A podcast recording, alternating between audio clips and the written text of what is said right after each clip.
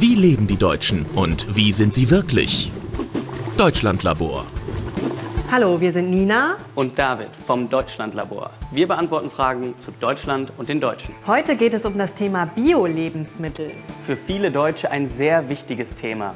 Wir wollen wissen, kaufen die Deutschen wirklich so viele Bio-Lebensmittel? Und wie sieht es auf einem Bio-Bauernhof aus? Etwa 20 Prozent der Deutschen essen nur Bioprodukte und über 50 Prozent kaufen manchmal Bio-Lebensmittel.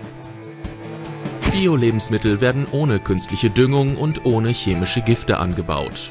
Die Tiere sollen möglichst wenig Medikamente bekommen und weder Pflanzen noch Tiere dürfen genetisch verändert sein.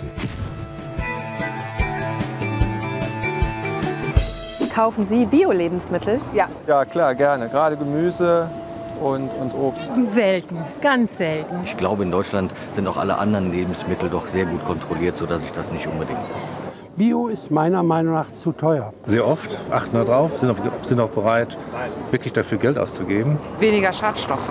Zum einen die Qualität, man weiß einfach, dass da gewisse Standards eingehalten werden, was den Anbau angeht.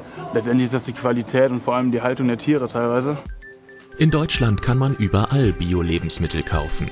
Es gibt viele Bioläden und auch auf fast jedem Markt ist ein Stand mit Bio-Obst und Gemüse zu finden. Also viele Menschen in Deutschland finden Bio-Lebensmittel gut. Und viele würden gern viel mehr Bio kaufen. Aber Bio-Lebensmittel kosten mehr Geld.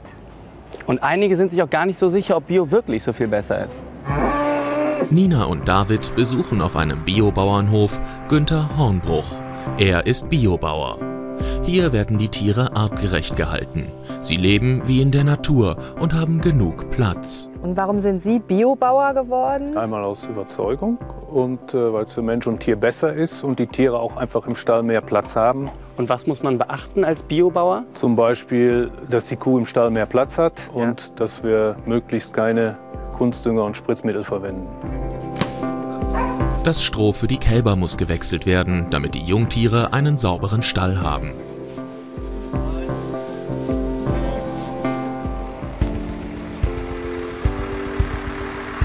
Der Biobauer hat das Heu geerntet, das Futter für die Kühe im Winter.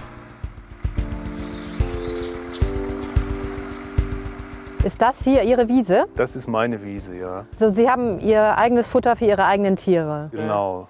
Das ist ganz wichtig eigentlich auch bei Bio, dass ein eigener Kreislauf ähm, entsteht. Der Biokreislauf funktioniert so. Es dürfen nur so viele Tiere auf dem Hof leben, wie sie auch mit Biofutter möglichst vom eigenen Boden versorgt werden können. Die Biobauern dürfen kein Spezialfutter verwenden, das zum Beispiel die Menge der Milch steigert.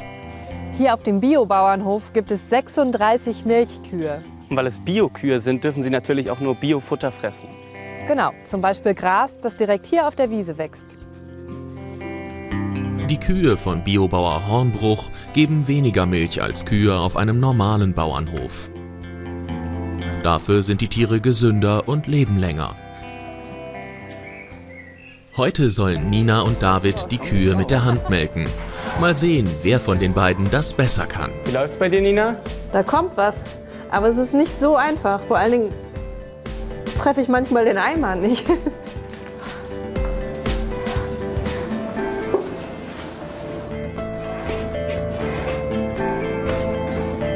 Bei David klappt es besser.